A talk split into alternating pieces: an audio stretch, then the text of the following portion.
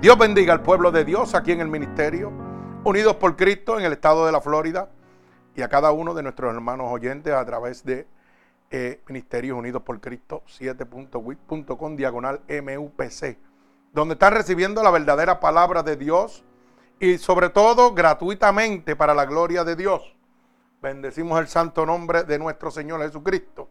Así que en este momento, gloria al Señor, eh, voy a levantar un clamor para empezar esta poderosa palabra de Dios. Señor, con gratitud delante de tu presencia nuevamente, Dios. Te pedimos, Espíritu Santo, que tú envíes esta poderosa palabra como una lanza, atravesando corazones y costados, pero sobre todo rompiendo todo yugo y toda atadura que Satanás, el enemigo de las almas, ha puesto sobre tu pueblo a través del engaño, de la divertización del Evangelio. Úsanos como canal de bendición. Permítenos ser ese instrumento útil para llegar a más almas salvadas alrededor del mundo, Dios. Permite, Señor, ser ese instrumento útil en tus manos. Pon palabras en mi boca para cada uno de los que nos escuchan alrededor del mundo y de los hermanos que se encuentran aquí. Padre, y los que no han podido llegar, Señor, allégate a ellos, Espíritu Santo de Dios. Y dale el anhelo, Señor, que puedan escucharnos a través de nuestra emisora radial, Señor. Te lo pedimos en el nombre poderoso de Jesús y un pueblo agradecido de Dios dice amén. Así que como dije al principio, titulado esta predicación, el amor, el fundamento de Dios. Repito, el amor, el fundamento de Dios. Primera de Corintios, capítulo 13, del verso 1 al verso 13. Gloria al Señor. Cuando estén listos, decimos amén para dar comienzo a la lectura de esta poderosa palabra de Dios. Bendecimos el nombre de Dios. Y leemos la palabra de Dios en el nombre del Padre, del Hijo, del Espíritu Santo. Y el pueblo de Jesucristo continúa diciendo amén. Dice así la palabra de Dios. Si yo hablase lenguas humanas y angelicales y no tengo amor, vengo a ser como metal que resuena o címbalo que retiñe, retiñe. Y si tuviese profecía y entendiese todos los misterios y toda la ciencia, si tuviese toda la fe, de tal manera que trasladase los montes y no tengo amor, nada soy. Y si repartiese todos mis bienes para dar de comer a los pobres, y si entregase mi cuerpo para ser quemado y no tengo amor, de nada me sirve. El amor es sufrido, es benigno. El amor no tiene envidia. El amor no es jactacioso, no se envanece. No hace nada indebido, no busca lo suyo no se irrita, no guarda rencor, no se goza de la injusticia, mas se goza de la verdad. Todo lo sufre, todo lo cree, todo lo espera y todo lo soporta. El amor nunca deja de ser, pero las profecías se acabarán y cesarán las lenguas y la ciencia acabará. Porque en parte conocemos y en parte profetizamos. Mas cuando venga lo perfecto, entonces lo que es parte se acabará. Cuando yo era niño, hablaba como niño, pensaba como niño, juzgaba como niño. Mas cuando, bendito Dios, ahora, mas cuando ya fui hombre, dejé lo que era de niño. Ahora vemos por espejo oscuramente, mas entonces veremos cara a cara. Ahora conozco en parte, pero entonces conoceré cómo fui conocido. Y ahora permanecen la fe, la esperanza y el amor. Estos tres, pero el mayor de ellos es el amor. Gloria al Señor. El Señor añada bendición a esta poderosa palabra de Dios. Fíjense cómo culmina este texto bíblico. Permanecemos en fe. Tenemos esperanza. Pero la misma palabra, la misma boca de Dios dice que el más grande de todos estos dones, hermano, es el amor. Por eso le hice una pregunta al comenzar.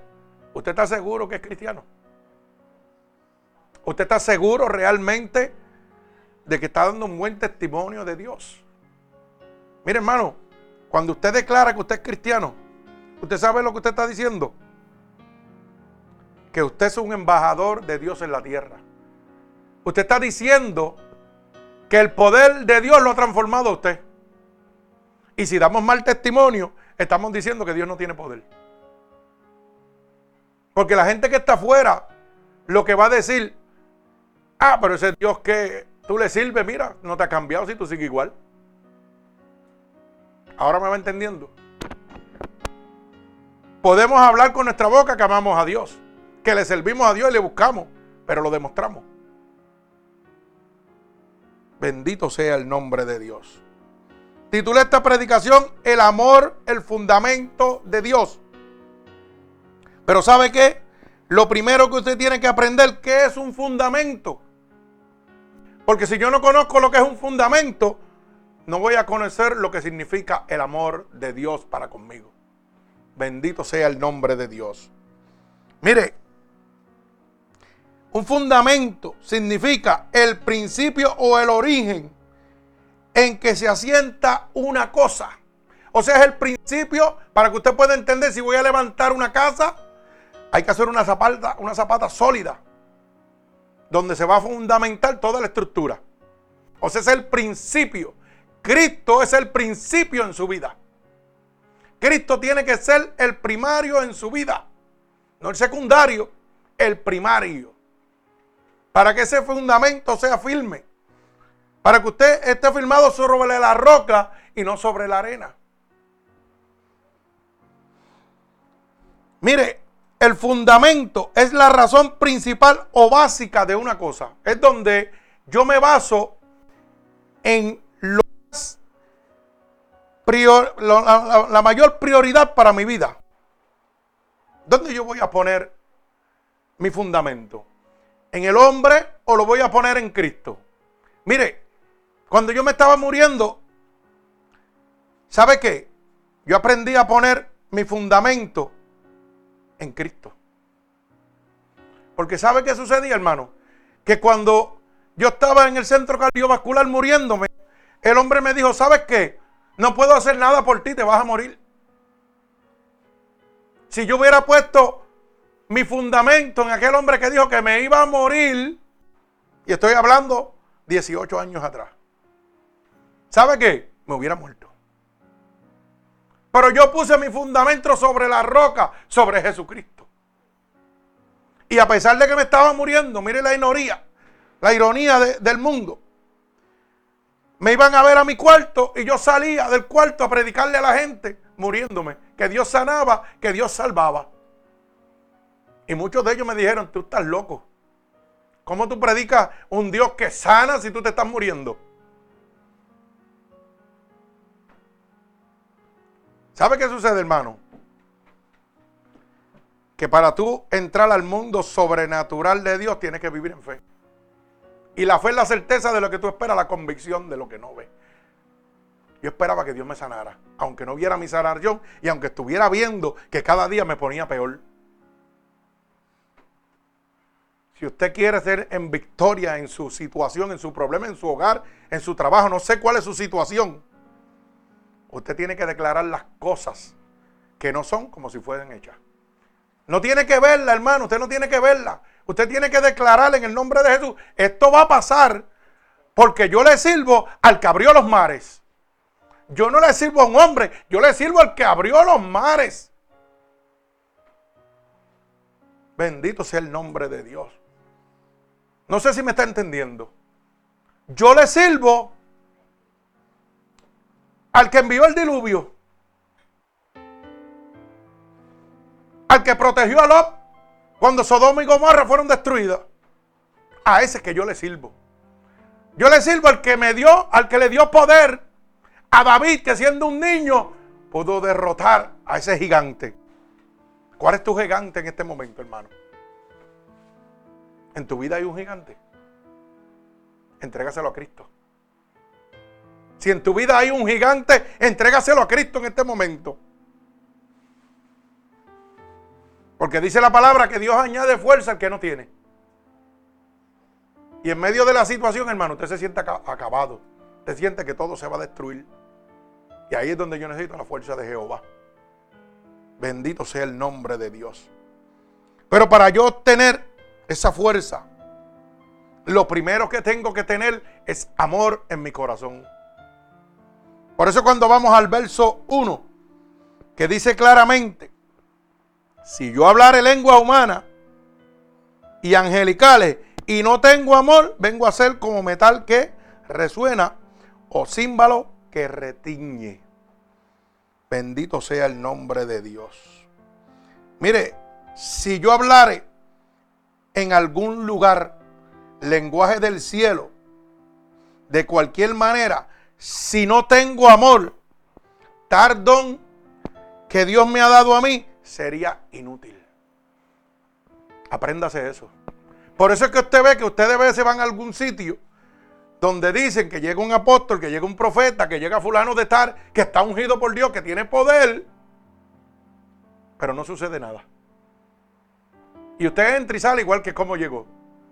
Nada vivió las emociones en los coritos, en las alabanzas, en el brinco y en el salteo, y en las pantallas gigantes y el aire acondicionado. Pero usted salió igual que como entró. ¿Usted sabe por qué? Porque está viviendo emociones. Y el predicador que le está dando el mensaje no tiene amor en su corazón. Por eso cuando usted llega con una necesidad, la prioridad de ese predicador son las almas que se congregan, que dejen el beneficio, que dejen el dinero aquí, que dejen la prosperidad, antes que la salvación de esa alma.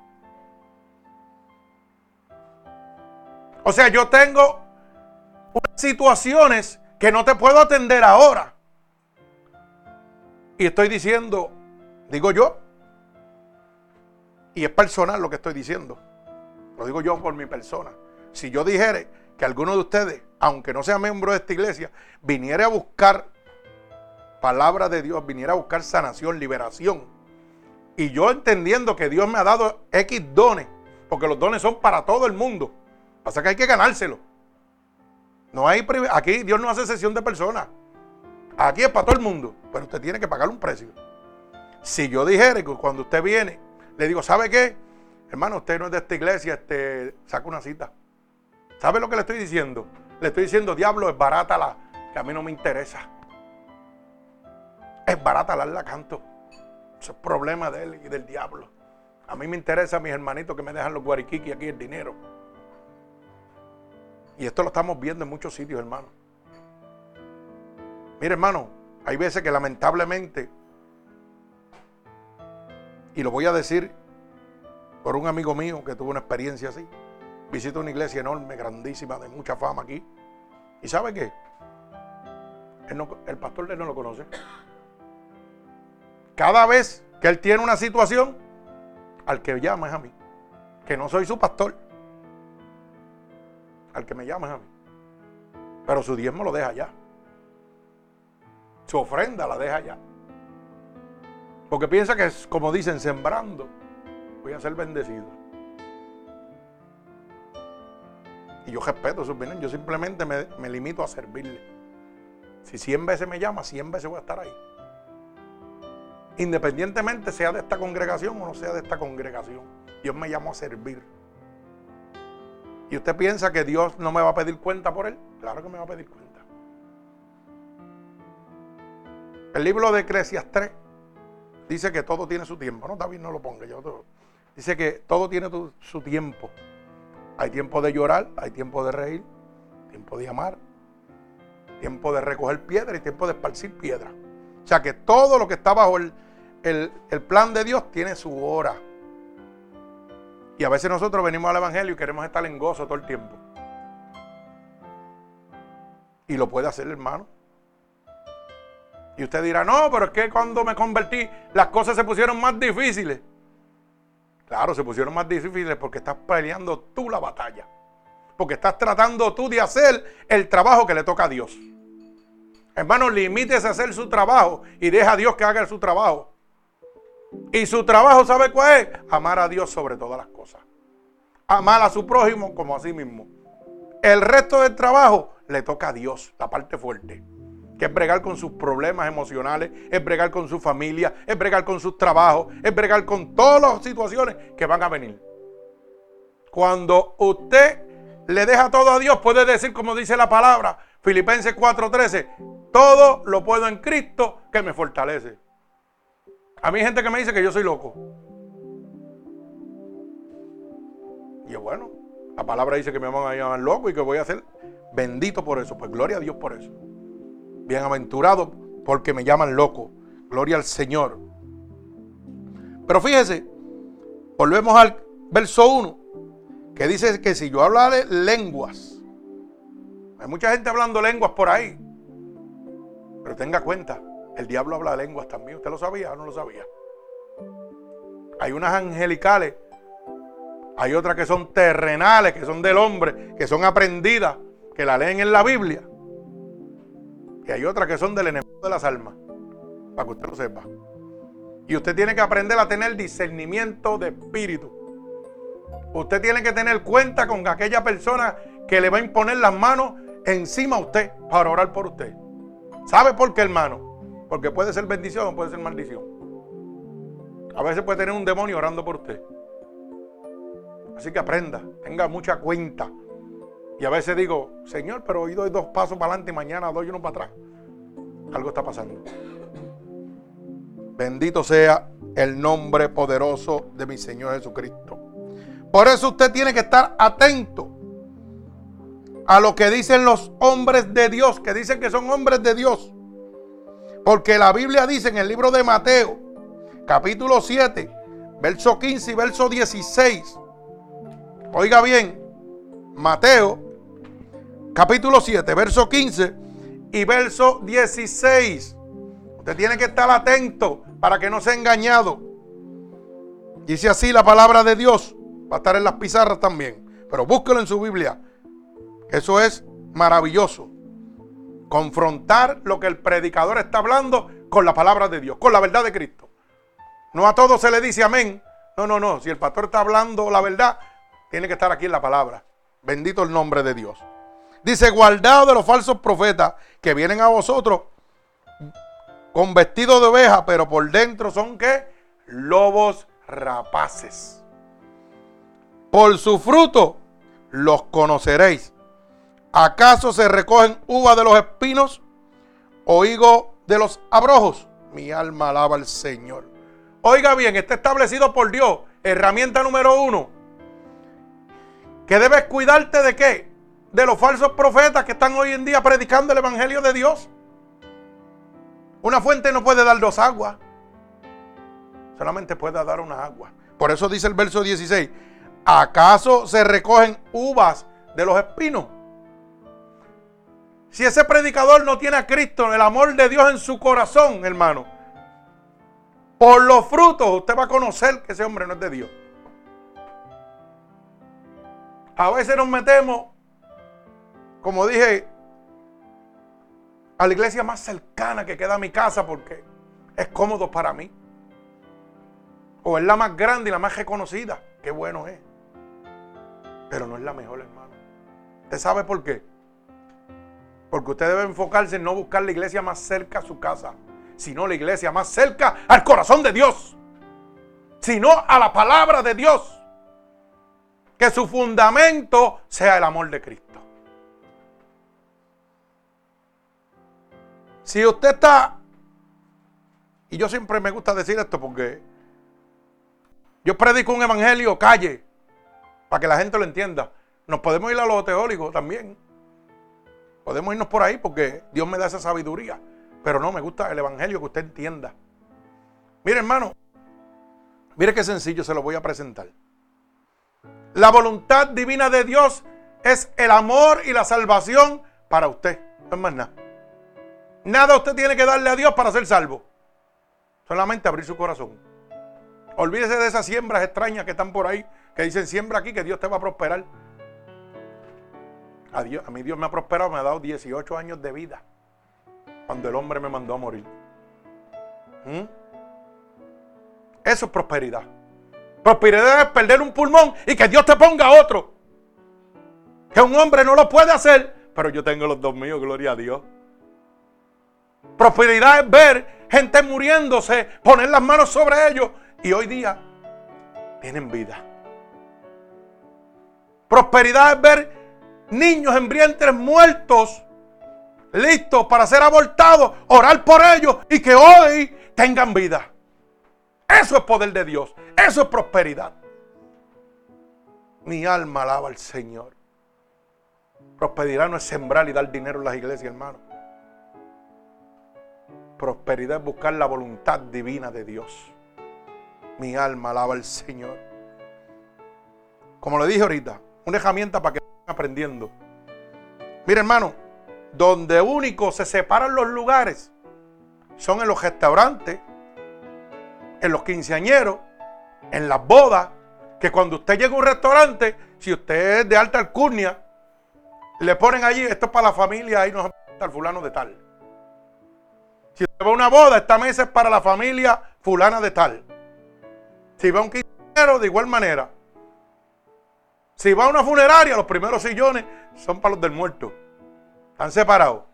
¿Por qué? Porque esos son fundamentos humanos. Esos fundamentos no pueden existir en la casa de Dios. Y el 90%, me atrevo a decir más, el 98.5% de las iglesias en el mundo hacen acepción de personas. Usted llega y los primeros bancos ya tienen dueño. Y cuando usted va a pasar a sentarse, le dice, no, ahí no se puede sentar, eso está reservado para el grupo de adoración, para el pastor invitado en la casa de Dios haciendo reservaciones, hermano. ¿Usted sabe lo que significa eso? Que eso es una cueva de ladrones. La Biblia dice que por los frutos se van a conocer. Y los que son de la carne, dice, hablarán las cosas de la carne y actuarán conforme a la carne. La casa de Dios es lugar de oración. Es un hospital para el caído. Y el privilegio lo tienen más necesitado. Tiene el privilegio que si quiere llegar al altar de jodilla, ahí puede llegar. Y si quiere sentarse en la primera fila, tiene que sentarse ahí. Porque Dios no vino a buscar los sanos, sino los enfermos. Alaba, alma mía, Jehová. Pero qué bonito yo llegar a los sitios ahora y todas las sillas están reservadas, las primeras. Wow. O sea, esta es la casa de Dios, pero la dirijo yo. Y esta es la casa de Dios, pero sabe que yo hago acepción de personas. Dios no hace acepción de personas. Y lo vamos a ver bíblicamente. ¿Por qué le digo esto, hermano? Porque su caminar no crece porque no está sobre la roca. No le estoy diciendo que se quede en esta iglesia, no le estoy diciendo que me oiga, por le estoy diciendo lo que Dios quiere que usted oiga. Yo estaba esta mañana a las 5 de la mañana orándole a Dios para este mensaje. Y usted va a oír lo que Dios quiere darle a usted, para que usted crezca, para que usted se salve. Cristo está a la puerta y está llamando. Mi alma alaba al Señor. Por eso usted tiene que estar atento a estos falsos profetas, a estos mercaderes de la palabra que están haciendo mercadería con usted. Y usted sigue ofrendando, diezmando y dándole. Y usted sigue para atrás. Y yo le voy a hacer un jueguito para que usted lo pueda entender. Ellos dicen que cuando tú siembras, tú prosperas. Eso es lo que ellos dicen. Yo les propongo esto. Deje de sembrar y siga trabajando. Y usted va a ver cómo las finanzas llegan a su casa. Ahora, siembre y váyase para su casa y no trabaje. A ver si las finanzas van a llegar. No van a llegar. ¿Sabe por qué llega la finanza? Porque el obrero es digno de su salario. Y está establecido por la Biblia que el obrero es digno de su salario. No es porque usted está sembrando, hermano. De nada vale usted sembrar en una iglesia y usted está perdido. Y usted tenga una casa, pero no tenga un hogar. Que usted tenga unos hermanos, pero no tenga una familia. Ay, santo, mi alma alaba a Dios. ¿Mm? Gloria a Dios. Qué bonito tener una casa, pero no tener un hogar. Un hogar lo constituye Dios, el amor de Dios. Bendito sea el nombre de mi Señor Jesucristo. Mira hermano, no todo el que dice Señor, Señor entrará en el reino de los cielos. Mateo capítulo 7, verso 21. Mi alma alaba al Señor. Dice así, Mateo capítulo 7, verso 21. No todo el que dice Señor, Señor entrará en el reino de los cielos. Oiga bien la palabra que dice, sino el que hace la voluntad de mi Padre que está en los cielos. Ay, santo. Y ahora, ¿usted es cristiano? Ay, santo, alaba alma mía Jehová. ¿Usted está haciendo la voluntad de Dios? Por eso le pregunté. Conteste usted mismo. ¿Usted es cristiano? ¿Está haciendo la voluntad de Dios? Y le pregunto, ¿usted miente? Porque la Biblia dice claramente, Apocalipsis 21, capítulo 21, verso 8, que ni los incrédulos, ni los cobardes, ni los idólatras, ni los hechiceros. Y hay una palabra que me gusta que dice, y los mentirosos tendrán su parte en el lado, en el lago que, que arde con fuego y azufre en la muerte segunda. Y yo le pregunté, cuando usted dice que es cristiano, ¿está seguro que es cristiano? Porque si usted miente, no puede ser cristiano. ¿Mm? Oh, Apocalipsis 21, 8. Lo puede mirar ahí en la pantalla, hermano. Mire, oiga lo que le voy a decir. Primera de Juan, capítulo 3, verso 8. Apréndase esto. Dice que el que practica el pecado es del diablo, no es de Dios. Y todos nos estamos diciendo que somos hijos de Dios. Mentira. Somos creación de Dios, apartados por el pecado. Pero cuando practico el pecado, me convierto en hijo de quién? Del diablo. Mire, Apocalipsis 21, 8. Pero los cobardes, los incrédulos, los abominables, los homicidas, los fornicarios, los hechiceros, los idólatras. Y mire la palabra que está aquí. ¿Y qué? Todos los mentirosos. Ahora le pregunto yo, ¿es mentira blanca o mentira negra o mentira grande o mentira pequeña? No, hermano. Al mentiroso, el que miente se le dice mentiroso. No es pequeño mentiroso. No es una mentira blanca, hermano. Usted está condenándose al infierno. Usted está entregándole su alma al diablo. Por eso es que su, alma, su casa no puede levantarse. Por eso es que usted no puede ver un cambio en su vida, porque está mintiendo. Y el que está tomando se llama Satanás. Primera de Juan, capítulo 3, verso 8. Bendito el nombre de Dios. Oiga bien, para que usted lo pueda entender. Primera de Juan, capítulo 3, verso 8 dice que el que practica el pecado es hijo del diablo. No es de Dios, hermano. No se deje engañar. Entonces, si el diablo va a ser mi padre, ¿qué usted cree que yo voy a recibir? Mire, el que practica el pecado es del diablo. Porque el diablo peca desde el principio. Pero ojo, tiene una oportunidad todavía. Para eso apareció el Hijo de Dios, para deshacer las obras del diablo. O sea que el amor de Dios es tan grande que a pesar de que usted le entrega su alma al diablo, todavía te está diciendo, te estoy llamando. Te estoy hablando la verdad para que seas libre. Ven a mí.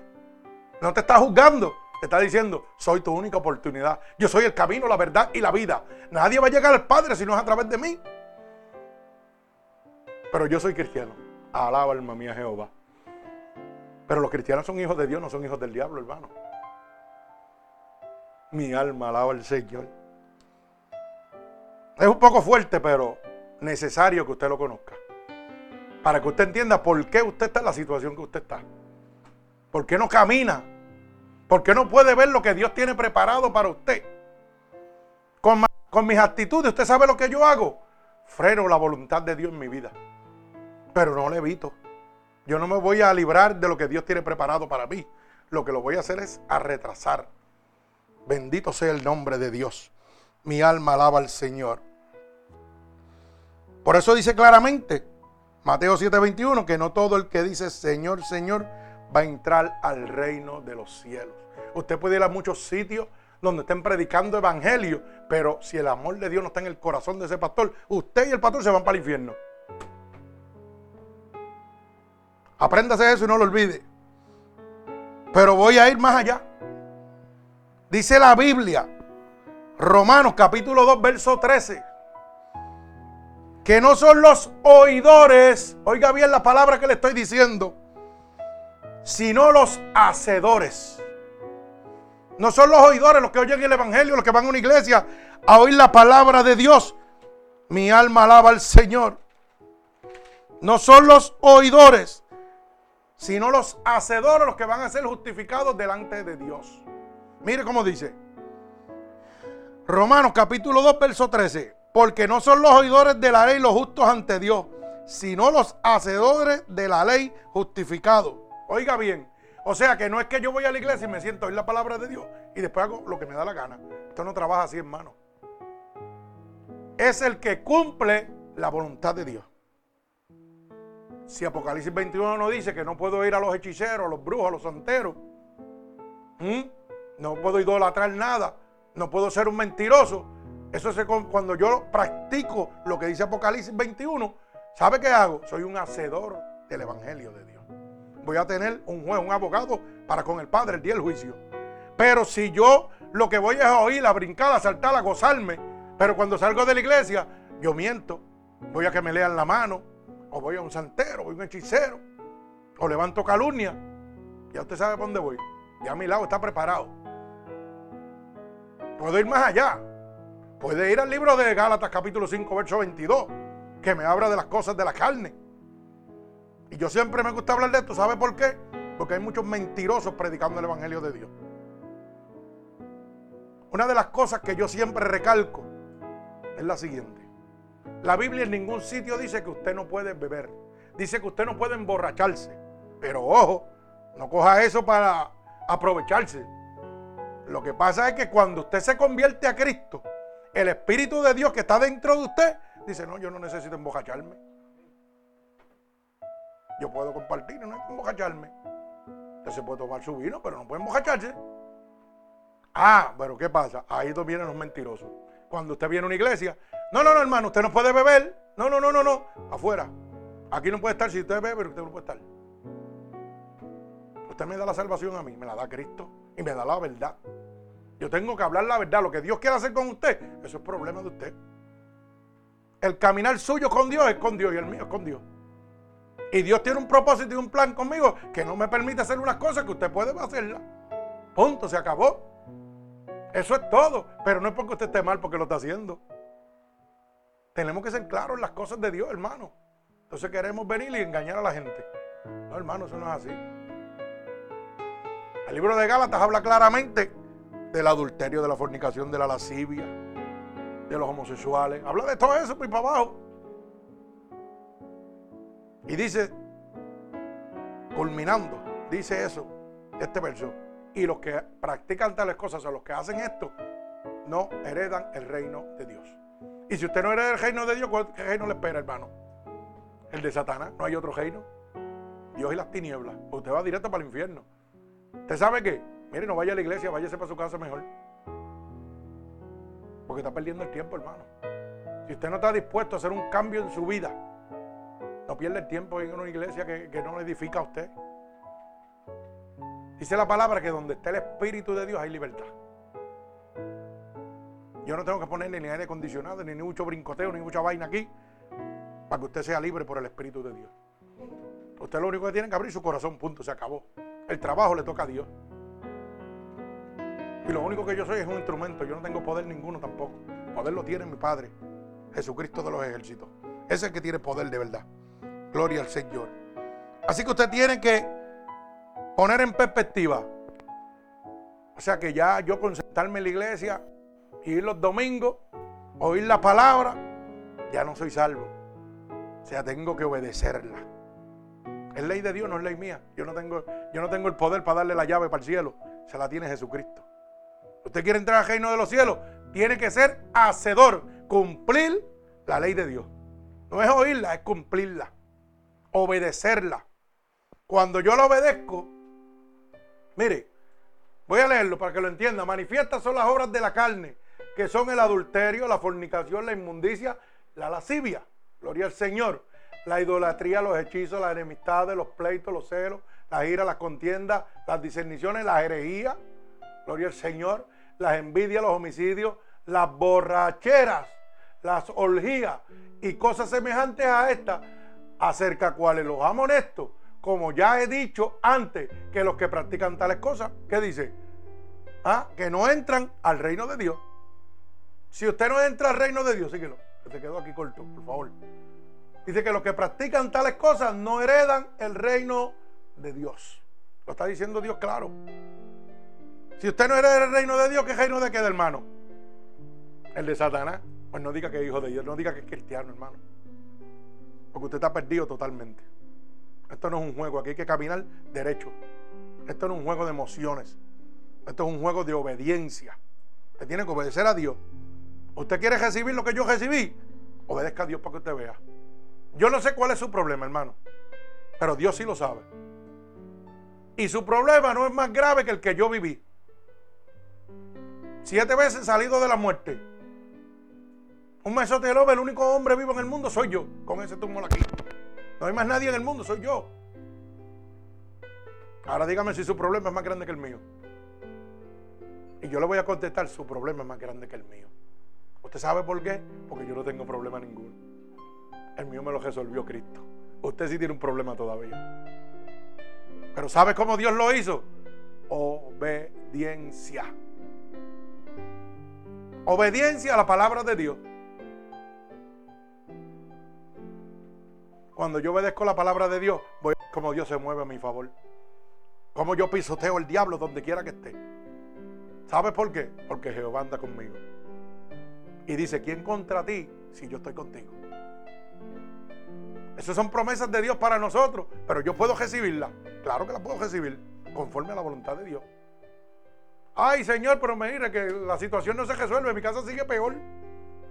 Mi mujer sigue peor, mi marido sigue peor. Esto no cambia.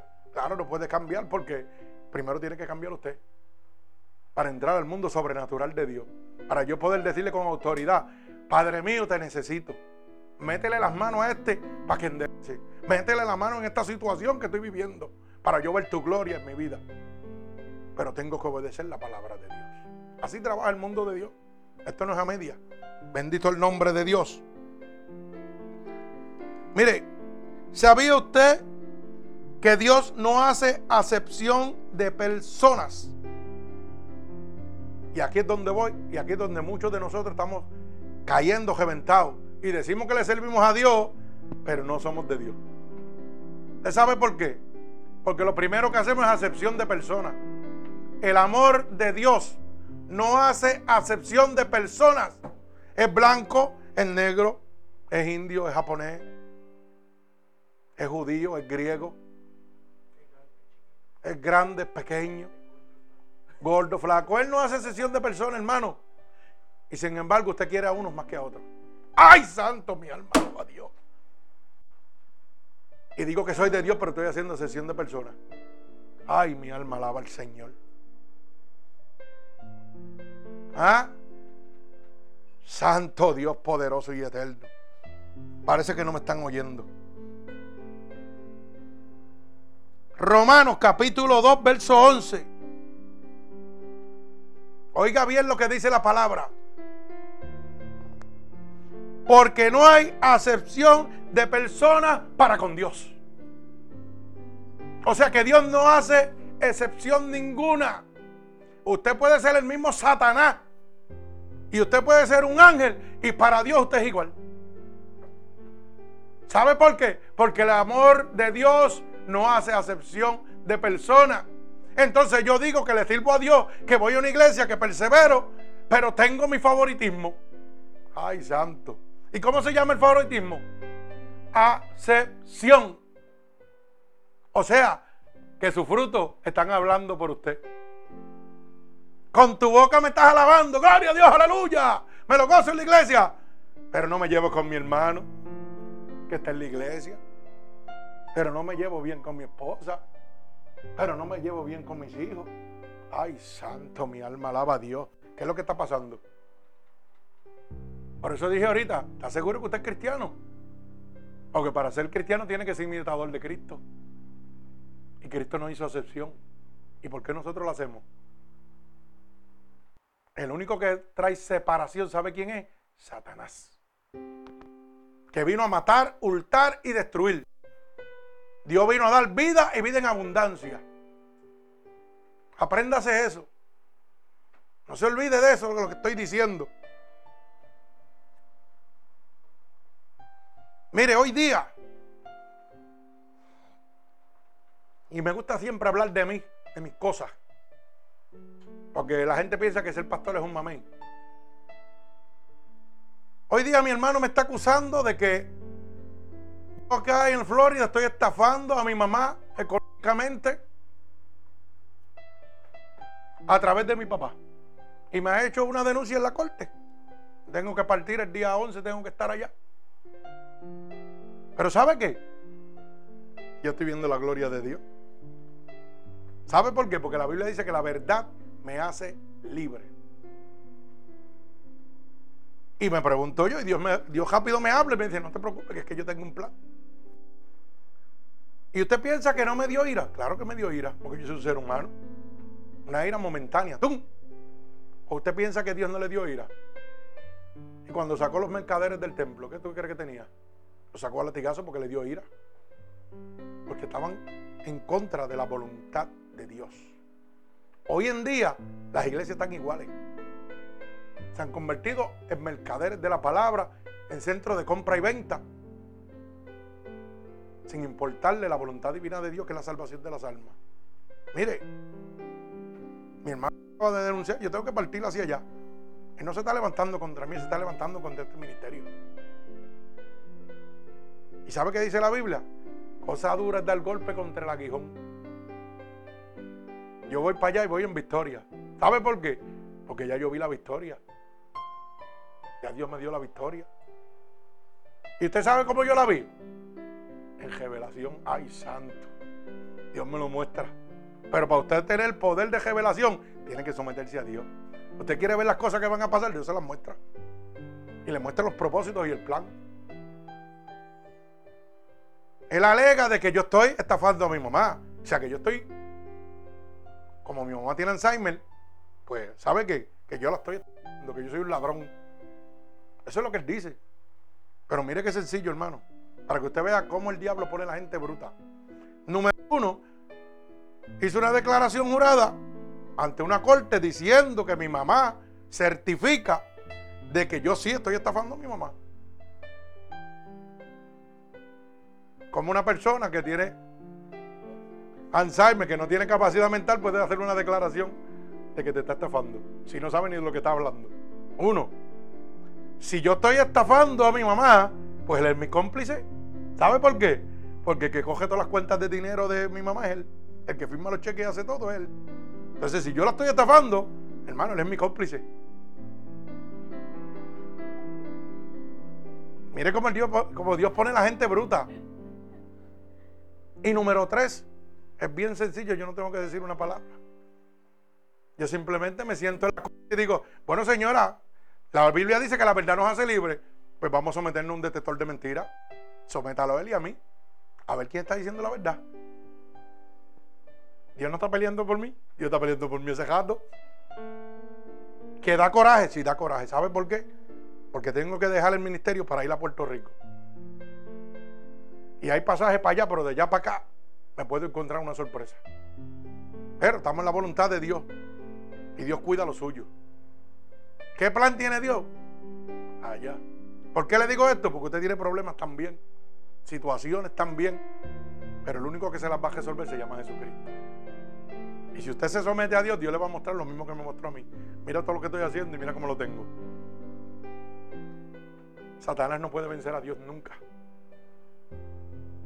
Y si Jehová está a su lado, usted es victorioso.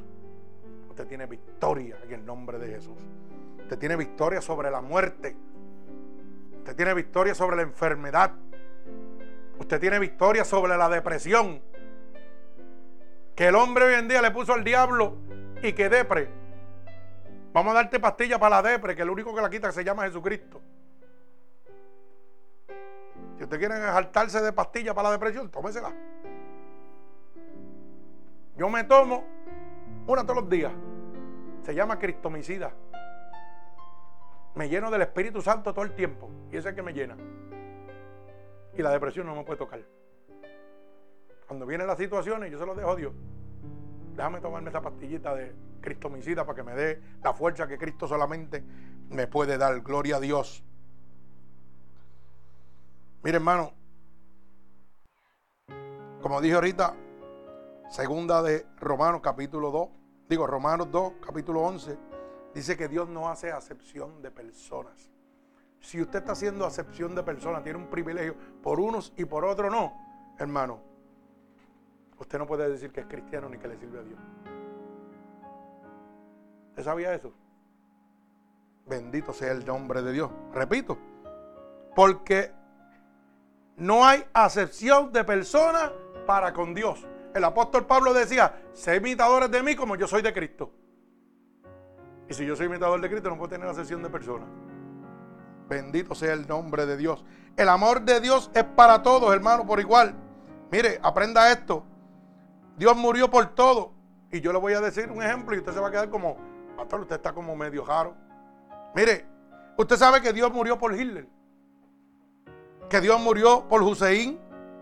Que murió por Bin Laden. Que murió por Fidel Castro. Que murió por, por Hugo Chávez. Como también murió por los dos ladrones en la cruz del Calvario.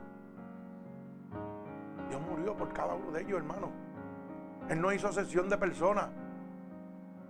Pero la única diferencia es que uno aceptó el amor de Dios y otros no. Pero Dios murió por cada uno de ellos. Pero Cristo le dio la oportunidad a cada uno a través de su sacrificio en la cruz del Calvario para que fueran salvos. Y en aquella cruz, en el monte de los olivos, oiga, mire qué sucedió. Que solamente habían dos ladrones y uno, uno solo aceptó el amor de Dios. Uno solo reconoció que aquel era el Hijo de Dios. Y yo le pregunto a usted, usted está en la, prerrogativa de hacer lo que usted quiera. Dice la, que la Biblia que todas las cosas me son lícitas, pero no todas me convienen. ¿Usted quiere aceptar el amor de Dios, sí o no? Ese es su problema. Yo siempre le digo, pruébelo.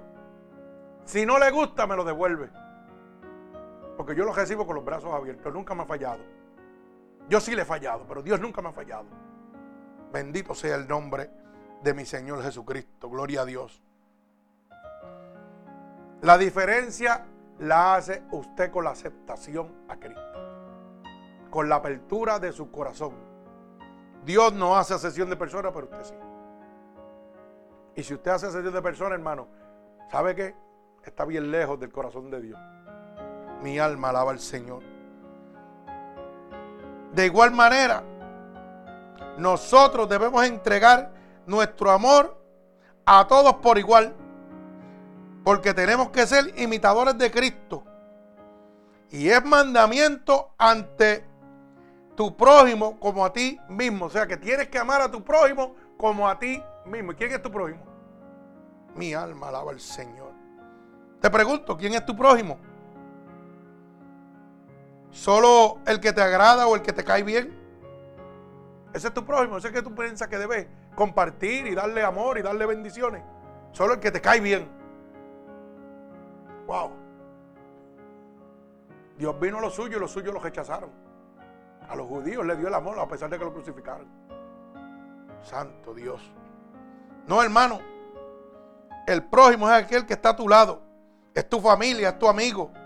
Es el que necesita un abrazo. Es el que necesita un apoyo para levantarse. Es el que necesita oír palabra de Dios. Necesita oír de tu oído, de tu boca que Dios lo ama. Ese es tu prójimo, bendito el nombre de Dios. Tanto el bueno como el malo. Para Dios no hay excepción de personas, para ti tampoco tiene que haberlo. Mi alma alaba al Señor. ¿O tú sabías que la Biblia dice que los injustos tampoco heredan el reino de Dios?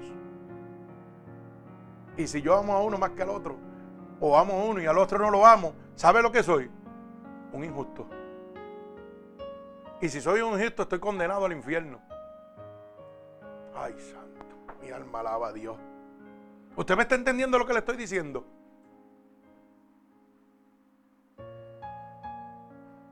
Déjame explicarle para que lo pueda entender. Si yo amo a mi sobrina Lisa, pero ¿sabe qué? Aborrezco a su amiga que está aquí visitándonos hoy. Yo seré justo. ¿Verdad que no soy justo? ¿Y qué dice la Biblia? Que los injustos no heredan el reino de Dios. Hermano, tiene que nacer de nuevo, que se lo va a llevar el diablo. Apréndase eso. Esta iglesia no juega, esta iglesia habla la verdad. ¿Sabe por qué? Porque Cristo los ama y yo también. Si yo hago preferencia entre Lisa y su amiga, ¿sabe lo que pasa? Que estoy convirtiéndome en una persona injusta. Y la Biblia dice claramente que los injustos no heredan el reino de Dios. Pero vamos a verlo bíblicamente, Primera de Corintios. Primera de Corintios, oiga bien, capítulo 6 y verso 9. Porque mucha gente piensa de que, oh pastor, usted está hablando y diciendo o especulando, o está traduciendo lo que usted piensa. No, no, la Biblia es blanco y negro. Primera de Corintios, capítulo 6, verso 9. Y dice, ¿no sabéis que los injustos no heredan el reino de Dios?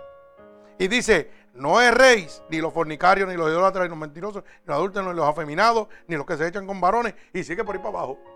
Pero comienza diciendo que el que es injusto, oiga bien, no puede entrar al reino de Dios. Así que yo tengo que nacer de nuevo. ¿Y cómo yo nazco de nuevo? De agua y de espíritu. Tengo que decirle, Señor, tócame, me alme nuevo. A hoy entiendo que estaba perdido totalmente para gozarme en el nombre de Dios. Y usted va a ver cómo transforma todo lo que tiene que hacer en su vida. Mi alma alaba al Señor. Por eso es que yo digo, hermano, que el verdadero desafío prueba la calidad de su creencia y revela quién realmente soy yo. Porque es bonito decir con esta boca, ¡eh, soy cristiano! Alabo a Dios, visito la mejor iglesia, la más famosa. Pero cuando llega el verdadero desafío, Usted sabe lo que pasa, la verdadera prueba en su vida. Porque la tiene usted y la tengo yo. Ojo, lo que pasa es que para usted es más pesada que para mí. ¿Sabe por qué? Porque yo tengo uno que la carga por mí. Alaba alma mía Jehová. Cuando la prueba pega a tratar de mí, de cansarme, yo me la quito y se la dejo a papá. Digo, papá, brega con eso, que eso no es lo mío. Lo mío es obedecerte y yo ver tu gloria. Mi alma alaba al Señor. O sea que la verdadera prueba que llega a tu vida, lo primero que va a mostrarle al mundo y te va a mostrar a ti realmente la calidad de tu creencia, o sea, lo que tú crees en Dios. Si es verdad que como tú ladras, oiga, muerde. Porque todo el mundo ladra, pero no muerden. Mi alma alaba al Señor. Y revela quién soy yo de verdad. Cuando en medio de la prueba, cuando mi casa es un infierno, cuando todo se vira al revés, cuando la enfermedad está aquejando mi vida, que voy a morir, ahí es donde revela quién realmente soy yo. Si de verdad yo soy un cristiano que amo a Dios y le creo totalmente a Dios. O soy una persona que me vuelvo loco y me aflijo porque Dios no está conmigo peleando la batalla. Mi alma alaba al Señor. Por eso la Biblia dice claramente, porque con la boca lo alabamos a Dios, pero nuestro corazón está bien lejos de él. Mi alma alaba al Señor. Isaías capítulo 29, verso 3. Mi alma alaba al Señor. Mire cómo dice Isaías, capítulo 29 y verso 3.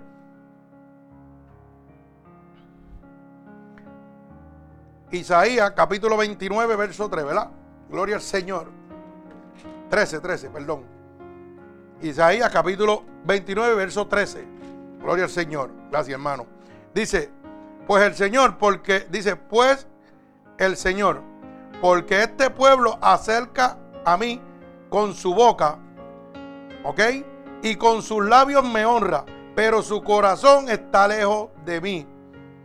Y su, y, su temor de mí no es más que un mandamiento de hombre que le ha sido enseñado. O sea, con la boca, gloria a Dios, aleluya, me gozo de las alabanzas, te amo, te quiero, Señor, pero mi corazón no está cerca a ti. ¿Por qué no está cerca a ti? Número uno, hago sesión de personas. Número dos, soy un mentiroso. Le sirvo al diablo, no le sirvo a Dios. Pues hermano, Dios le dijo a Nicodemo que era un enaudito en la palabra. Tienes que nacer de nuevo, papi, porque te vas a quedar. Yo no sé cuántos aquí o cuántos me están oyendo hoy en día fueron bautizados en las aguas. No lo sé.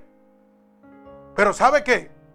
Hay una diferencia en ser bautizado en el Espíritu de Dios y ser bautizado por una tradición, por un seguimiento, una doctrina de una iglesia o un mandamiento de la palabra. Cuando uno entra a las aguas, dice la palabra que usted sale nuevo. Tiene que ser una nueva criatura. Las cosas viejas pasaron, todo se quedó allí. Pero eso sucede cuando usted sale con el Espíritu de Dios. Pero cuando usted va a un bautismo, donde usted entra, mire, un ejemplito para que lo pueda entender. Usted entra como el espagueti, que entra mojado al caldero, ¿ah? entra duro, pero sale blandito y mojado. Así entra usted a las aguas. Entra duro a bautizarse, uy, qué gozo, pero sale igualito. Sale mojado y más blandito. ¿Sabe por qué? Porque no hubo ningún bautismo. Lo que hubo fue una celebración, pero no hubo un nuevo nacimiento. Ay, santo, mi alma alaba al Dios poderoso. Yo he tenido que bautizar a gente aquí que se han bautizado, porque todavía no habían salido sólidos, salían espagueti. Y de otras iglesias, oiga bien, mojado y blandito. Sin obediencia a Dios, sin nada. ¿Y sabe quién me hablaba de eso? Su fruto. Cuando me contaba las cosas que le pasaban, yo decía, bendito sea Dios. Este está más apagado que... Porque es que la Biblia dice que por los frutos usted lo va a conocer. Usted va a conocer los traidores, también va a conocer los hombres de Dios y los que no son de Dios. Sencillamente, un hombre de Dios es un hombre llamado a servir y hablar la verdad de Dios. Un hombre de Dios, ¿sabe qué? Primero está Dios para él que su mujer, que su casa y que todo lo que usted dice. Un hombre de Dios tiene que estar dispuesto a servir, no importa la hora que sea. Y yo le hago la pregunta, yo no sé la iglesia que ustedes van y ni los hermanos que me están oyendo. Pero le hago esta pregunta. Usted tiene una situación y el diablo lo está matando. Lo está torturando. Usted llama a su pastor a la una de la mañana, su pastor se levanta y va a orar por usted. Ay, santo, mi alma alaba a Dios.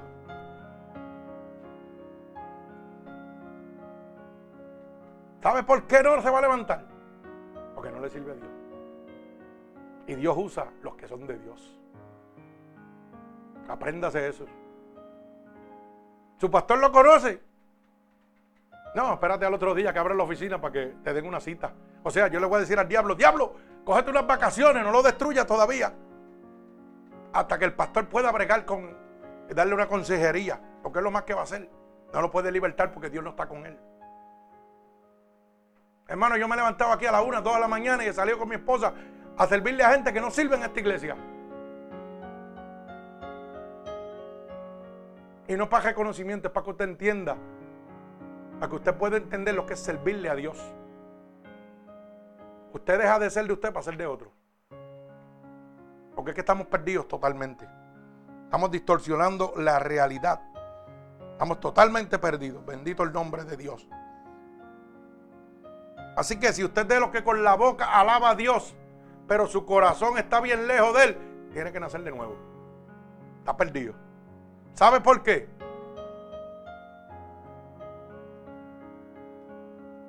Porque Dios no hace sesión de personas. Y dice la palabra de Dios claramente. Segunda de Corintios capítulo 5 verso 10. Dice, porque es necesario que todos comparezcamos al tribunal de Cristo para dar cuenta por las cosas que hicimos mientras estuvimos en esta carne, sea bueno o sea malo. Así que tanto el pecador como que no es pecador, el convertido, el inconverso, tiene que ir delante del tribunal de Dios. Así que, y si usted está pensando que hay un purgatorio, como dicen los católicos, mire, lo único que hay son pulgas. Pulgarcito, el de los muñequitos, porque no hay más nada. La Biblia dice Hebreos capítulo 9, verso 27, oiga bien, apréndase esto. Está establecido para el hombre morir una sola vez. Y después de esto, el juicio. No hay un camino en la mitad donde usted lo van a parar y van a orar por usted para que usted vaya para el cielo o para el infierno, no, hermano. Cuando usted muere, va delante de la presencia de Dios y va a ser juzgado por lo que hizo, sea bueno o sea malo. Ojo, no quiero decir que los católicos no entran. Van a haber muchos que van a entrar, créalo. En el cielo van a haber sorpresas. Y muchas sorpresas.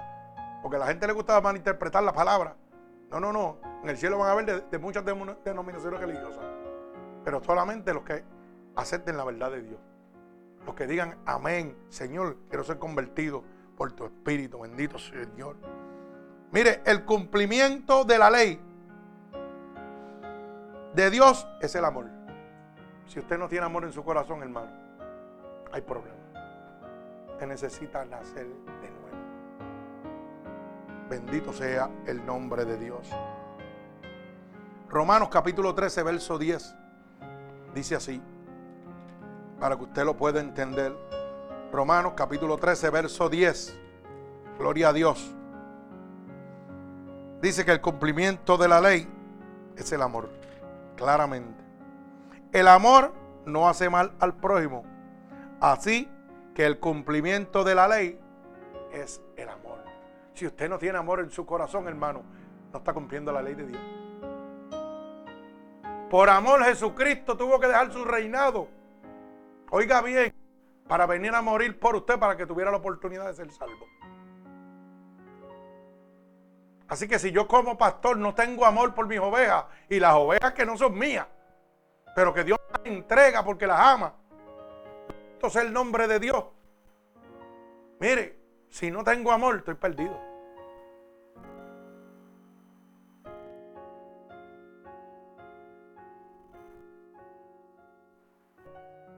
Todo el mundo es pastor, con ir a coger una y ya Pero cuando llega una necesidad o llega un demonio en una persona, ¿Sabe lo que le dicen? No brego con eso. No, no, no, yo no tengo tiempo. Sácate una cita. ¿Usted sabe cuánta gente están tratando de quitarse la vida? Y no encuentran alternativa. No hay unas manos y un corazón dispuesto a decirle, estoy aquí. Yo estoy aquí por orar por ti.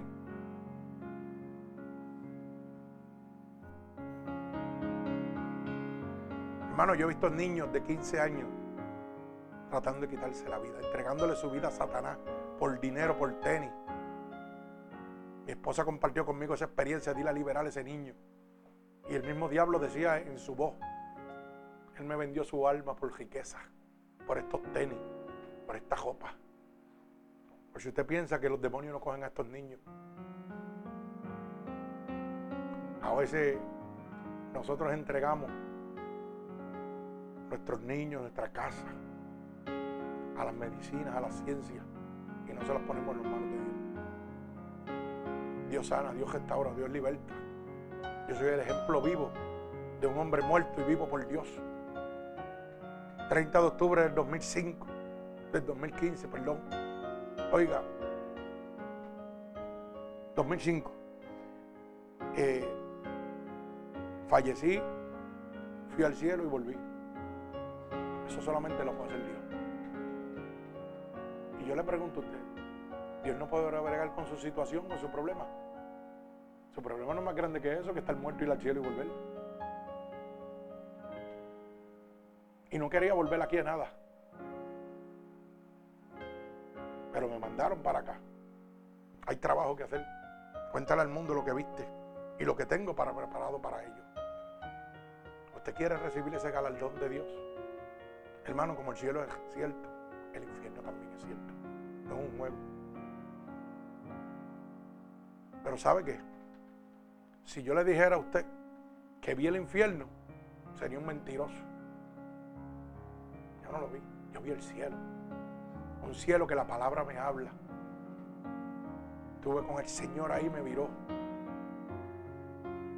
Pero si la palabra dice que había un cielo y yo lo vi, y dice que hay un infierno y que hay un Satanás, y yo lo he visto a Satanás, he peleado con él cientos de batallas.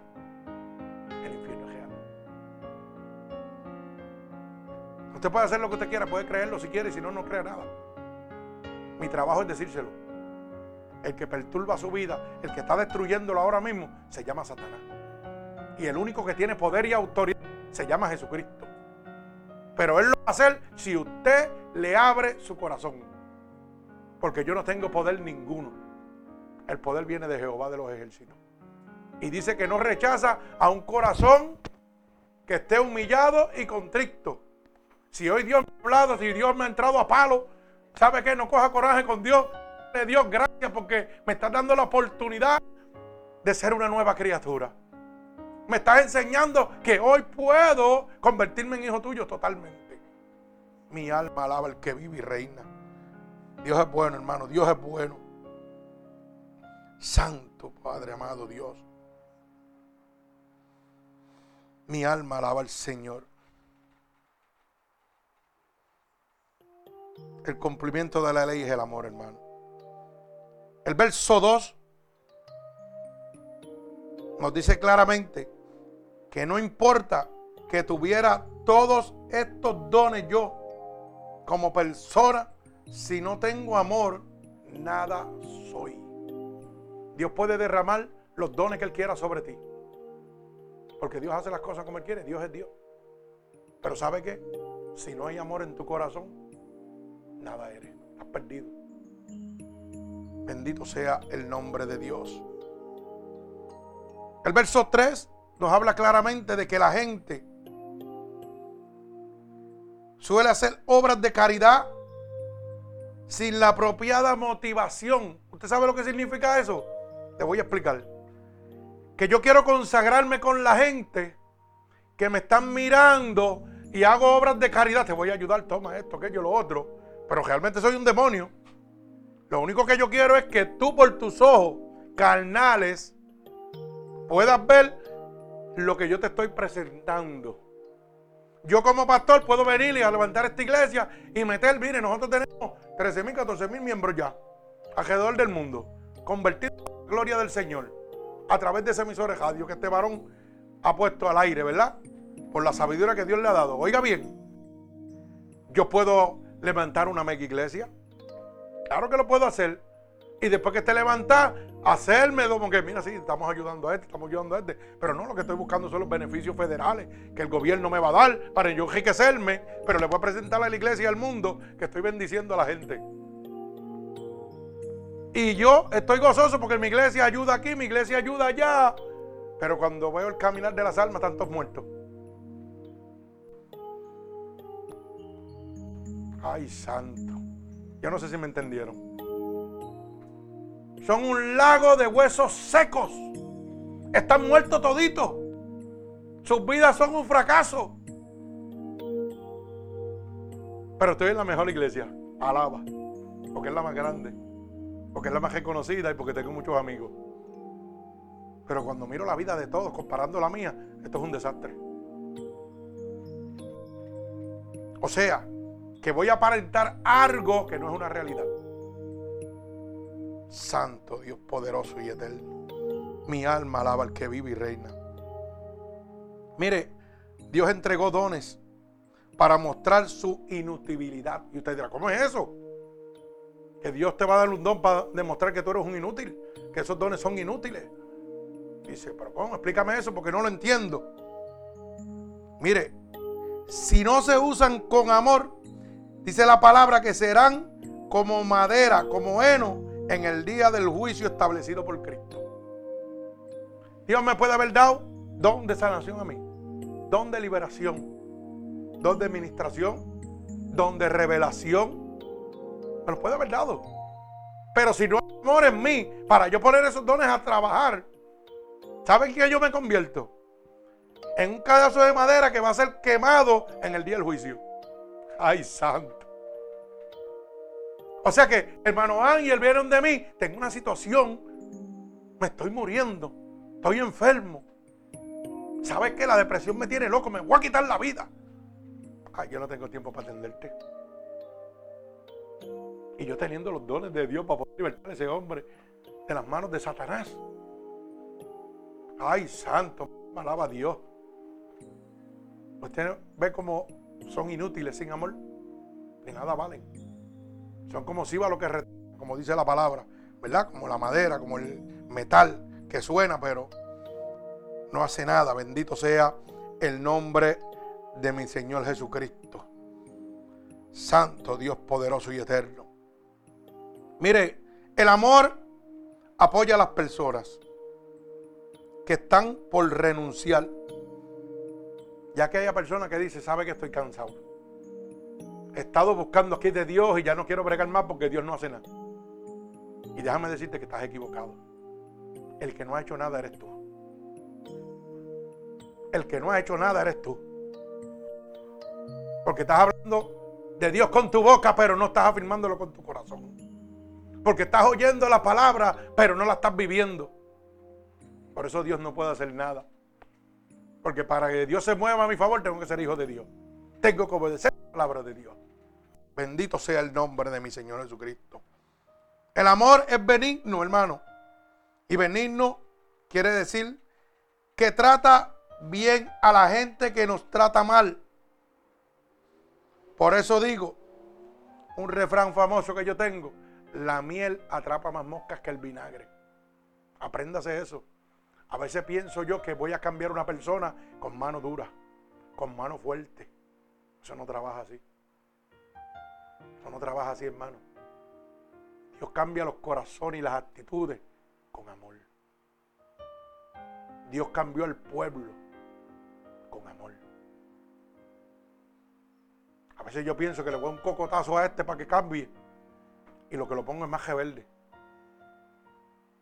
Pero ¿sabe qué? Si te digo, venga acá. ¿Sabes qué? No haga eso, vamos a bregar con esto así, así, así, así. Va a haber otra visión. ¿Sabes qué? Te voy a decir una cosa. Lo que hiciste no está bien. Pero vamos a ver cómo tratamos para que no vuelva a suceder y entonces esté bien. Yo, ¿verdad? Porque yo he visto que cuando un padre le da un cocotazo a un niño, si es el papá que se lo da, el niño sale corriendo buscando a quién? A la mamá. ¿Pero por qué busca a la mamá? Porque la mamá tiene amor y ternura. Pero óigame, de la misma manera igual. Si la mamá le da un cocotazo y papá es el que añoña, es el que dice, ven acá, vamos a bregar con esto, suave, así, así. ¿A quién busca? A papá. Quiere decir que no es el concepto del hombre o la mujer, es el concepto del amor. El amor atrae más moscas que el vinagre. Haga la prueba, hermano. ¿Usted sabe cuánta gente me ha hecho daño a mí? Mi esposa es testigo. Y muchos de mis amigos, ¿sabe lo que me dicen? ¿Por qué tú eres tan sanano? Que a pesar de que, mira, te estafas de joven, mira lo que te hacen.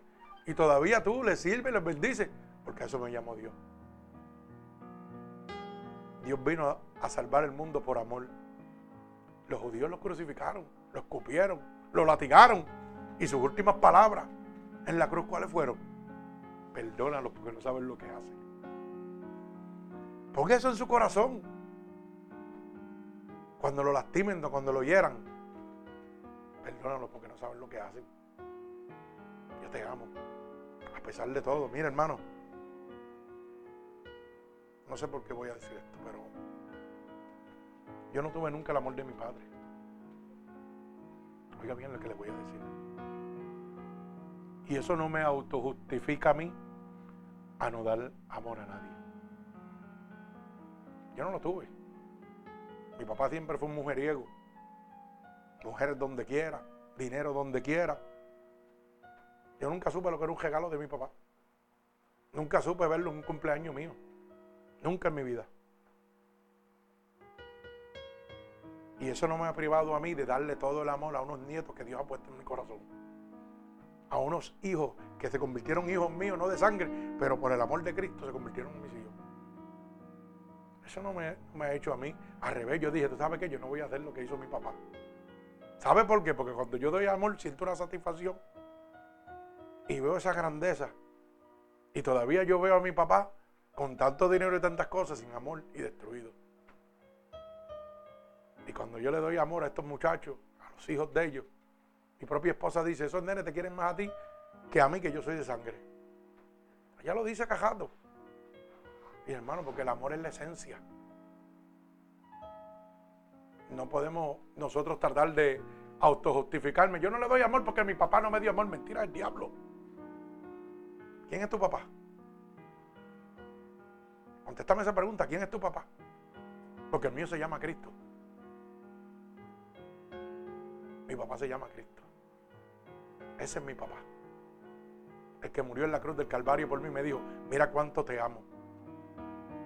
Mira lo que estoy haciendo por ti. Tuve que padecer en la cruz del Calvario, ¿sabes qué?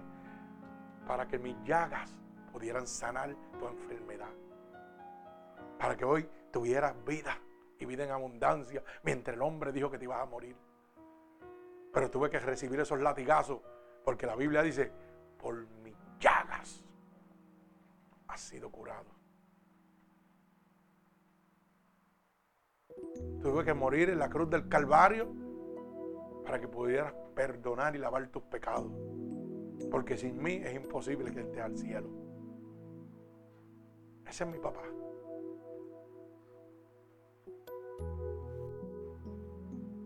La Biblia dice que aunque tu padre y tu madre te abandonaren, con todo, oye bien lo que te estoy diciendo, con todo Jehová te va a recoger. Es el momento de trasladar, es el momento de hacer una transición y decir, Señor, recógeme, enséñame, enséñame a amar, enséñame a recibir el amor. Nosotros como seres humanos nos enseñan una conducta. A mí me enseñaron una conducta de adulterio, de fornicación, de mentira. Cuando usted se prepara para un trabajo, le enseñan unas leyes y una manera de ser que no es conveniente al caminar con Dios. A veces una empresa hace que usted tenga que meter cuatro mentiras y cuatro cosas para el bienestar de la, de la compañía, pero para perjudicarlo a usted. Los soldados los trenean para ir a una guerra, que van a cumplir una misión que es muy diferente a lo que el corazón siente. Pero ¿sabe qué? De la misma manera que Dios tuvo que llegar a mi vida para sacar el adulterio, para sacar la fornicación, para sacar la mentira, hoy Dios quiere llegar a tu vida para transformarte totalmente. No todo está perdido, este es el momento de nacer de nuevo. Es momento de decir, Señor, estoy aquí. Haz conmigo como tú quieras. Rómpeme de nuevo. Quiero ser una nueva criatura. Bendito sea el nombre de mi Señor Jesucristo. Santo Dios. Mire, es bien triste uno tener que decir me han hecho daño y levantar la ira contra esa persona. Es mucho mejor bendecirlo, créanlo. Usted se hace menos daño. Usted se va a hacer menos daño. Bendígalo. Ore por él, interceda por él. No le coja coraje. ¿Sabe por qué? Porque lo que Dios quiere que hoy te aprenda en este día es lo siguiente. Cuando tú tienes el amor de Dios dentro de ti, yo no voy a mirar a mi hermano Ángel. Yo voy a mirar quién está dentro de él. ¿Me entendió lo que estoy diciendo? Mientras yo siga mirándolo a él, ¿sabe que voy a traer queja? Contienda. Pero cuando yo puedo mirar dentro de él, quién lo domina a él, quién controla al que está ahí, esa carne, ese cuerpo, empieza una batalla contra lo que está dentro. Y esa batalla solamente la pelea Dios. No es el hombre, no la va a pelear usted. Esa batalla es de ayuno y oración, de jodilla. Señor, de jodilla yo soy más grande. Señor, te lo entrego a ti porque tu palabra dice en el libro de Efesios capítulo 6, verso 10, en adelante dice que mi batalla no es contra sangre ni contra carne, sino contra principados, contra huestes de maldad que gobiernan en los lugares celestes. O sea, tu batalla no es contra tu esposa, no es contra tu amigo, es contra el que está dentro de él. Y el único que puede pelear con él se llama Jesucristo de los ejércitos, el que venció en la cruz del Calvario. Entrégaselo a Dios. Entrégaselo a Dios también. Hoy lo enfermo, ¿verdad? ¿Tú estás confiando en Dios que de cuando llegue va a estar sano? Alaba alma mía Jehová. Por eso está ahí. Y se va a ir rapidito. Pero ¿sabe qué? Dios le está hablando también. Confía en Dios. Cuando llegue va a estar sano. Créelo. A la gloria de Dios. Vas a ver el cambio de lo que Dios está haciendo. No tiene que ir a ningún hospital. El hospital llegó a tu casa ya. Porque Dios es fiel con el que le es fiel. Ojo, Dios es fiel con el que le es fiel. ¿Tú me estás entendiendo, verdad? Dios es fiel con el que le es fiel. Tú eres fiel, Dios va a ser fiel contigo. Bendito sean las cosas, cosas que Dios tiene preparadas para nosotros. Dice que a los que aman a Jesús, todas las cosas obran para bien. Y que cosas que ojos de hombre no han visto, son las que Dios tiene preparadas para los que le aman. Santo Dios poderoso. Mi alma alaba al que vive y reina. O sea, que no se actúa de manera injusta. Tenemos que ser justos para con todos, hermano. Hoy Dios nos está hablando. Una persona que ama está dispuesta a dejar sus planes o sus derechos por el bienestar de otro. Cuando yo amo, estoy dispuesto, hermano, a dejar mi interés personal primero por el interés tuyo. Mi ama alaba a Cristo. La persona que ama no se irrita, no guarda rencor. Y esto quiere decir, porque mucha gente no entiende lo que es guardar rencor. Esto lo que quiere decir, hermano, que no guardamos un registro en nuestra mente de los males que nos han hecho. Santo. Eso es guardar rencor. Usted no va a almacenar nada de lo malo que le han hecho a usted ahí, porque eso lo va a destruir. Usted es una espina que va a estar pullándolo todo usted tiempo a hacer lo malo. Bendito sea el nombre de Dios. Y estoy culminando. El hombre que tiene amor en su corazón, y cuando me refiero a hombre, la Biblia habla de ambos géneros. Nos gozamos, no nos gozamos de la injusticia, nos gozamos de la verdad. El amor es el fundamento para todos los actos que complacen a Dios. ¿Usted quiere complacer a Dios? Amén. Amén como Cristo amó. El amor es el gran mandamiento.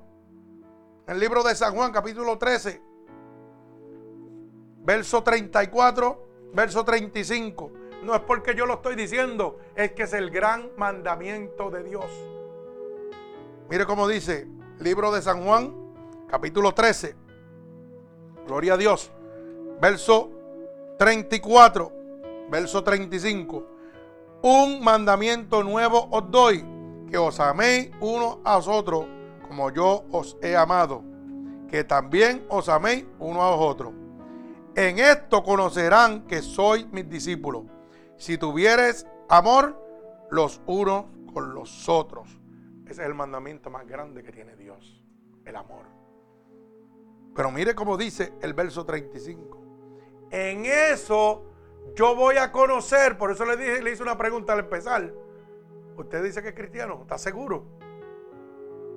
Y dice la palabra, y en esto conocerás que son míos. Si hay amor en tu corazón. Si el amor que hay dentro de tu corazón no es para uno y para otros no. Si no hay acepción de personas. Tanto el blanco como el negro, el flaco, el gordo. No importa. El ateo, el cristiano. Tiene que haber amor. Es la esencia. Dice, en esto conocerán todos los que son que mis discípulos, o sea, los que le pertenecen a Dios. Aman y no hacen acepción de personas.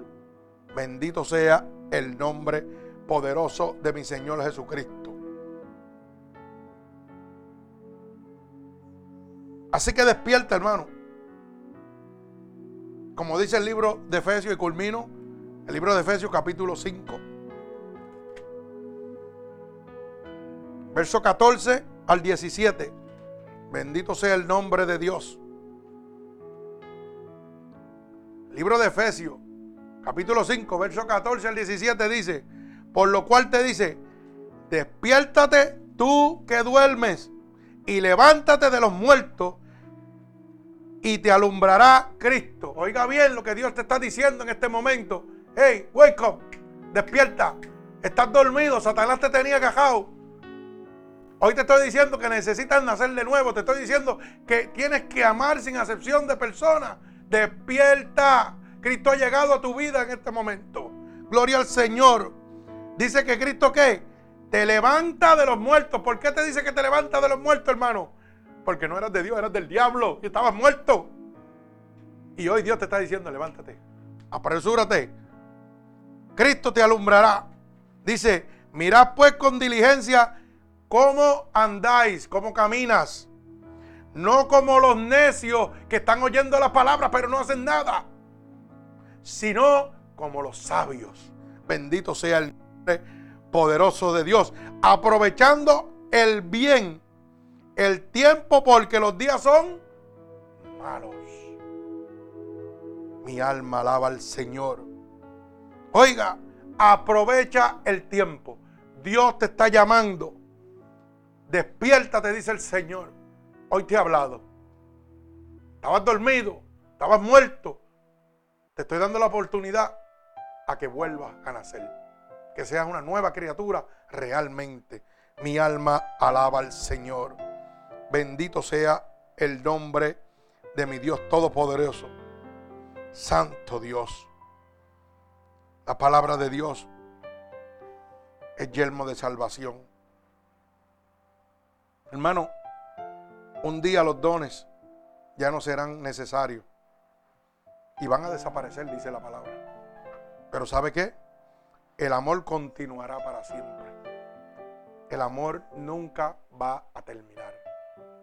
Por eso dice, el mundo y los deseos pasan, pero el que hace la voluntad de Dios va a permanecer para siempre. El amor continuará para siempre. Así que te hago esta exhortación en este momento. Como te dije al principio, no busque la iglesia más grande. No busque la iglesia más preciosa que haya. Los mejores hermanos. No busque la iglesia que esté más cerca de tu casa. Busca la iglesia que esté más cerca al corazón de Dios. La iglesia que esté más cerca a la verdadera palabra de Dios. Porque esa es la que te va a dar la salvación. Nada vas a poder hacer. Las emociones no salvan. Te salva el amor de Cristo. Antes de yo convertirme, era bien difícil para mí amar el que me hacía daño. Yo decía, tú me la hiciste, tú me la pagas. Y tuve un hermano para testimonio que hizo mucho daño cuando estaba en el mundo a mucha gente. Y fue una de las enseñanzas que Dios me ha enseñado. ¿Y sabe lo que Dios le dijo? De hoy en adelante, yo voy a cambiar tu caminar. Pero te tengo que entregar todo el amor para que toda persona que tú le hiciste daño le pidas perdón. Y él me dijo, son muchas. Yo no sé cómo lo voy a hacer porque yo no sé dónde encontrarlo. Y sabe que hermano, él empezó a trabajar conmigo en Puerto Rico. Y nosotros orábamos antes de abrir el negocio. Y Dios empezó a traérselo uno a uno al taller. De diferentes pueblos llegaban al taller a primera hora antes de empezar a trabajar. Y llegan, pero ¿qué hace ese hombre aquí? Si ese hombre yo le hice esto, esto y esto. Y... Cano, tengo que pedir perdón, pues vaya. Vamos a orar por el hombre. ¿Sabe que mucha gente se convirtió? Eso estaba en el plan de Dios. ¿Por qué le digo esto? Los senderos de Dios son misteriosos. Usted no sabe cómo trabaja Dios. Y culmino. ¿Sabe qué, hermano? ¿Usted quiere crecer?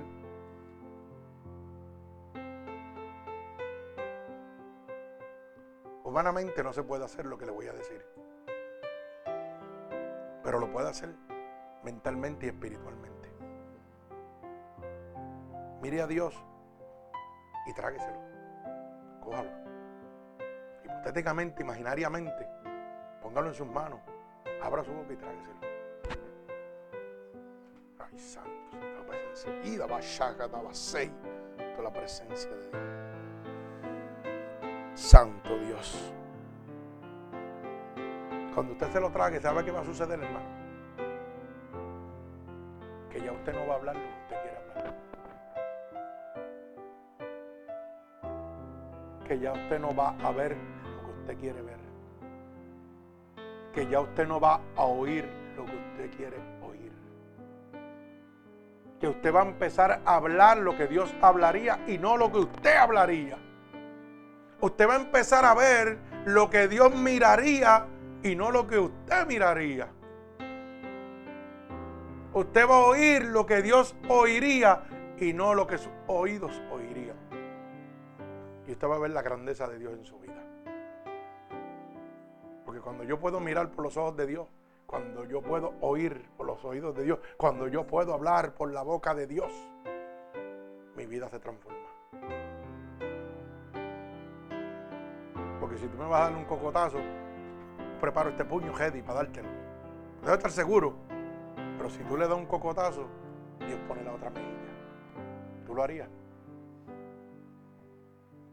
Gloria a Dios, qué bueno es Dios. ¿ah? Dios es bueno.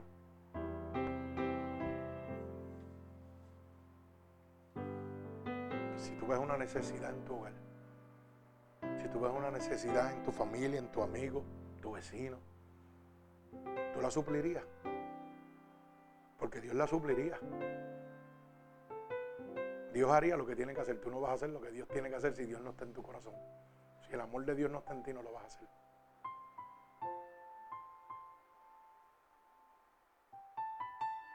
Si Dios está en tu corazón, tú vas a oír lo que Dios quiere que tú oigas. No vas a oír las necesidades que el mundo quiere que tú oigas. Lleguen situaciones difíciles a tu vida, el consejo va a venir divino de Dios, no va a venir del hombre. Dios no se equivoca, el hombre se equivoca. Tú quieres un consejo perfecto, busca a Dios. Tú quieres seguir errando en tu vida, busca tus amistades. Busca el hombre que te aconseje. Pero si quieres salir del enredo en que estamos, si realmente tú quieres en este momento oír a Dios, hablar con la boca de Dios y mirar con los ojos de Dios, lo único que tienes que abrir tu corazón en este momento. Nada más simplemente tienes que declarar con tu boca, Jesucristo es mi Salvador. Señor, yo te necesito. Hoy yo he entendido que realmente estaba perdido. Yo necesito que tú me rompas y me hagas nuevo. Dios lo hace como quiera lo hace de aquí, de allá, donde quiera. Yo no tengo ni que moverme de aquí. Si usted quiere ir bien y si no, no venga. Pero abra su corazón a Dios y dígale, sácame este que está aquí adentro, que está perturbando mi vida. Entrégame esa felicidad, ese amor que solamente tú me puedes dar. Si tú quieres caminar sobre las aguas, ¿sabes qué tienes que hacer, hermano? Bajarte de la barca. Mientras sigas en la barca, no vas a caminar sobre las aguas. Bájate de la barca y vas a poder caminar sobre las aguas.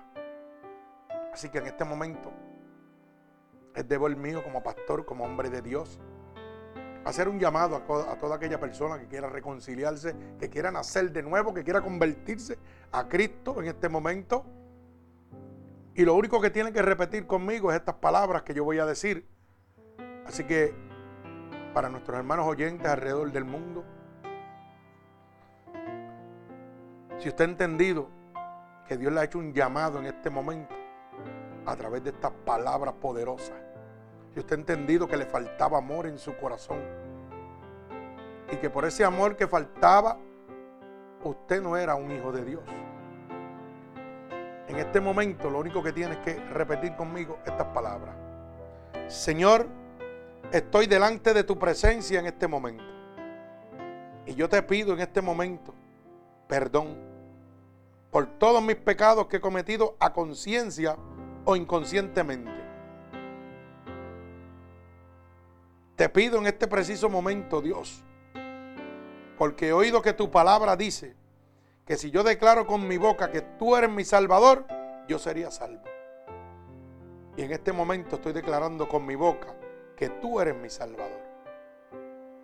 He oído también que tu palabra dice que si yo declarare con mi boca que tú te levantaste de entre los muertos, que si creyera en mi corazón que tú te levantaste de entre los muertos, yo sería salvo. Y en este momento yo creo en mi corazón, Señor, que tú sí resucitaste y te has levantado de entre los muertos. Por eso te pido que me escribas en el libro de la vida y no permitas que me aparte nunca más de ti. Padre, en el nombre de Jesús, mira a cada una de estas personas ahora mismo, Dios, que te han recibido como tu único y exclusivo Salvador.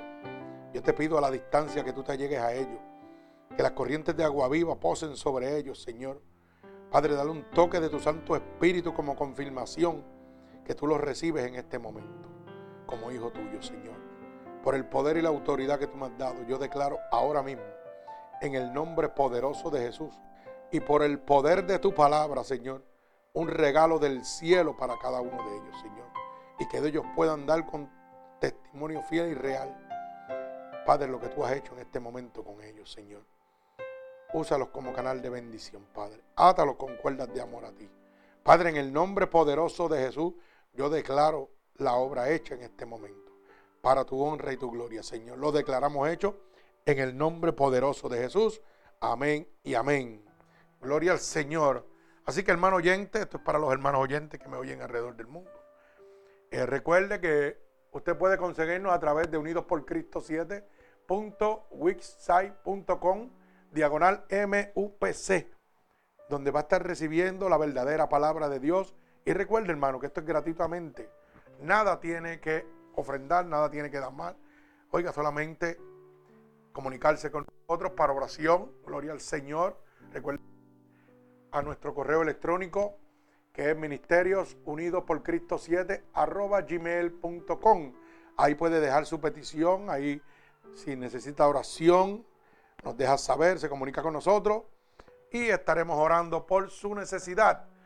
También nos puede conseguir a través de Facebook, www.facebook.com, pastor.roberto.valentín. Ahí está la información Gloria al Señor, a nuestros hermanos que nos oyen eh, alrededor del mundo. Gloria al Señor, las almas que estén en este momento. Tenemos alrededor del mundo, gloria al Señor.